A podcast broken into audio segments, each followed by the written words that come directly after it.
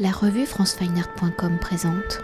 Real Madrid, vous êtes donc un duo d'artistes. Claire Hoffman, vous êtes responsable de la programmation art visuel du Centre culturel suisse et nous réalisons cet entretien au cœur de l'exposition Posteristoro, une proposition donc de votre collectif. Alors en reprenant le nom d'une célèbre équipe de football, Real Madrid, donc duo d'artistes fondé en 2015 à Genève, joue de cette image commerciale du produit dérivé pour explorer les différentes constructions de nos structures sociales et tout particulièrement celle de la sexualité, des corps marginalisés, des corps dépendants, parler des maladies sexuellement transmissibles. Alors avant de découvrir les œuvres et l'écriture plastique de votre collectif Real Madrid, peut-on évoquer quand même l'origine du collectif et le choix de son nom? Alors en 2015, quelles ont été les circonstances de la formation de votre duo, ce choix de réunir deux regards singuliers en un regard commun.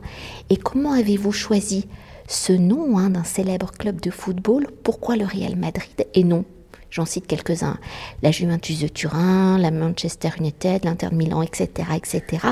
Et avec ce nom, le Real Madrid, comment le duo utilise-t-il justement peut-être la notoriété de ce club de football? Détourne-t-il donc de son identité? On s'est retrouvés, on se connaissait déjà avant. Et en 2015, on a décidé de travailler ensemble aussi pour euh, pas avoir la, leur d'artiste comme comme oui, individuel. On voulait vraiment avoir un, truc anonyme. Et en plus, oui, sur les noms de, de, de, de euh, club de football qu'en fait, au début, on aimait beaucoup que en fait, c'était, c'est intime. Et on ne sait pas si c'est pas 6 personnes, 20 personnes, une personne, deux personnes. Et ça, on aimait être intime. Euh, voilà. Parce que vous parlez, euh, vous voulez rester anonyme, mais en même temps, vous choisissez quand même le nom d'un des clubs les plus célèbres. Donc au final, vous n'êtes pas du tout anonyme. Oui, c'est un peu le contraire parce que l'anonymité vient de un peu de que c'est très difficile de nous trouver dans le dans l'internet, par exemple. Pour que, parce, vrai, je ouais, ouais. Et c'est un peu ce mécanisme que c'est un peu le contraire c'est une chose que, qui passe normalement de, de, une, situation commerciale qui prend quelque chose de, underground des fois une fois. Et ici, on a pris une chose qui c'est déjà super commerciale et on l'utilise avec cette utopie que peut-être un jour, une personne peut googler Real Madrid pour chercher le football. Il vient d'image d'un travail que c'est une autre chose. Voilà.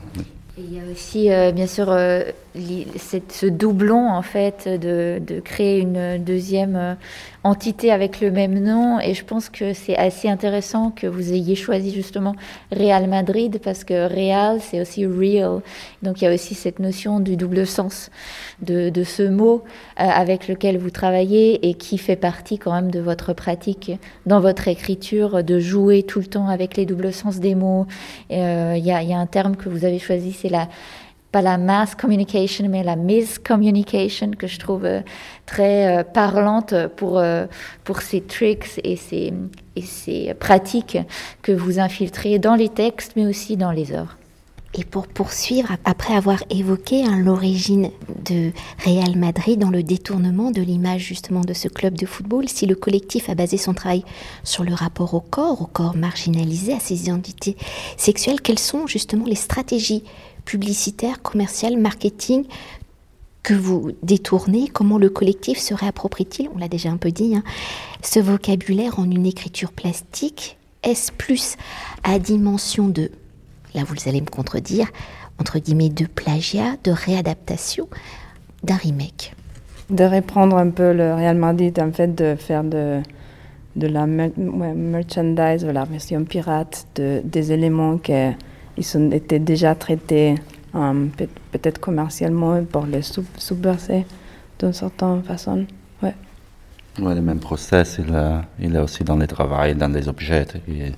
des fois, il y a des objets qui sont un peu de, production industrielle, un peu commerciale, ce sont des objets qu'on a déjà vus, mais enfin, ils, travaillent, dans, ce contexte un peu de manière différente. Il y a un petit, comme un petit erreur, les, les, mêmes erreurs qu'on peut avoir dans une copie d'un produit originel. Et ces erreurs, c'est vraiment la chose qu'elle fait, que ce travail fonctionne de manière différente, un peu. Puis il y a quand même aussi cet aspect que c'est reconnaissable, donc euh, on se sent tout de suite euh, concerné, on, on, ne soupçonne peut-être pas ces doubles sens. On est invité dans, euh, des, connotations qu'on a avec la vie quotidienne. Et après, justement, comme tu dis, avec l'erreur ou avec euh, tout d'un coup le texte qui fait quand même euh, partie de la pratique aussi, ou la narration, avec lesquels vous reliez les objets entre eux, tout d'un coup, il y a, tout cet univers qui se déploie et euh, du coup un, kiosque où on peut acheter des cigarettes ou des chewing-gums qui s'appelle Tooth Time, tout d'un coup euh, a un, impact euh, très profond et parle euh, dans ce cas-là de, l'épidémie du sida. Mais c'est dans, un autre, dans une autre œuvre, bien sûr, dans un autre contexte. Ici, on a plutôt des parasols et des, des plateaux de, de, de bars. Et justement, pour entrer au cœur de l'exposition de cette installation de Postoristoro, à quelle dimension du corps ce récit est-il dédié? Si précédemment j'évoquais, euh, entre guillemets, la notion de remake, à quoi fait référence ce titre Postoristoro? Et comment le corps est-il ici au cœur du récit? Comment ce corps, ces corps et les actions qui y sont associées se matérialise-t-il? Peut-être on peut commencer pour, pour expliquer le postoristoro. C'est un, un, un, deux mots en italien qui sont rejoints dans une seul mot. Et ça va dire bouffette de gare ou bar de gare. C'est un peu comme. C'est un. Oui, c'est un endroit un peu dans le milieu d'un trajet, alors que peut-être normalement, ils sont, la personne s'arrête mais peut-être il y a, quelqu'un qui s'est arrêté. Ils sont restés là un peu coincés. Et, et alors, ce sont ces personnages qui forment cette espèce de conglomérat familial, on, pourrait dire, qui ils se, relationnent entre eux avec des aspects économiques ou aspects un peu, liés aux substances, c'est un peu un endroit où on, est juste comme tu dis euh, coincé, on arrive, on, on, reste, on peut peut-être pas en sortir. Et euh, bien sûr, comme tu disais, il s'agit aussi euh, de la, de, des substances, des, des, euh, de la toxicomanie qui, qui était euh, un, au centre de votre recherche quand vous avez commencé à travailler sur ce sur cette exposition et sur ces œuvres, ou est-ce que les corps qui sont atteints d'une dépendance ou qui sont marginalisés euh, de, de, différentes man manières à travers la société, à, travers des actes violents de la société. Où est-ce qu'on peut se reposer Où est-ce qu'on peut se, avoir un moment de répit? Est-ce que c'est dans un parc? Est-ce que c'est dans justement un dingy bar quelque part où en fait on n'aimerait pas aller, mais en, finalement justement on reste. Et euh, donc je pense que ça aussi c'est important de voir euh, cette euh, s'il si y avait cette question où, où est-ce qu'est le corps dans, dans votre exposition? Donc on n'en voit pas vraiment mais en fait c'est comme des situations où on pourrait être où, euh, et on se pose la question qui a accès et pourquoi on a accès ou bien dans quelle situation on est exclu et pourquoi on est exclu de, cette, de ces endroits. Donc euh, pas seulement de manière euh, vraiment urbain ou, ou euh, comme un lieu d'un restaurant ou un bar, mais vraiment aussi d'un aspect sociétal. De, de quoi est-ce qu'on est exclu si on ne correspond pas à certaines images, à certaines euh, normes ou à certains, certaines attentes de productivité.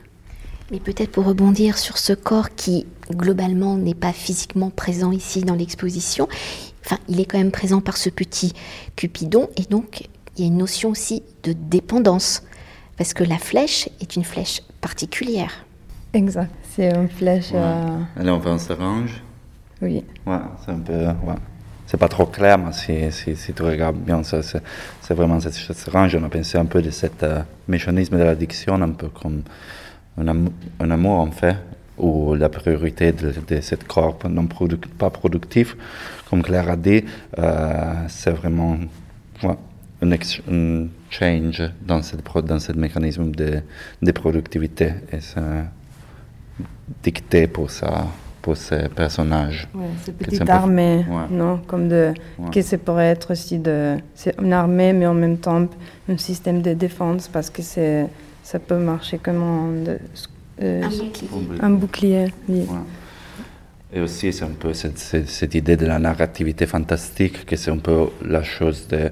Parce que Pastorisol, c'est un lieu très, trop réel aussi, mais c'est aussi un, un lieu que c'est tellement étrange pour les personnes qui ne connaissent pas ce lieu, qu'il devient fantastique dans la narration de, qu'il y a dehors, euh, je pense, non? C'est, Ok, les personnages sont immédiatement les addictés, on, dit comme ça ils sont complètement othered, diversifiés, on dit. Ouais.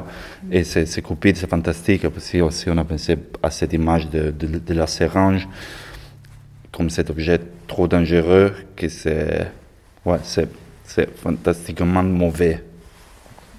C'est, mythifié dans, dans le rôle de la mauvaise, euh, en fait un peu de l'élu, non Si on veut rester dans le langage narratif pour les enfants. Voilà, qu'il a, un, euh, qu'il a comme une créature, qu'il a, il a une euh, volonté à soi, que c'est, ouais, voilà. Merci beaucoup. Merci à vous. Merci beaucoup à vous. Cet entretien a été réalisé par franceweiner.com.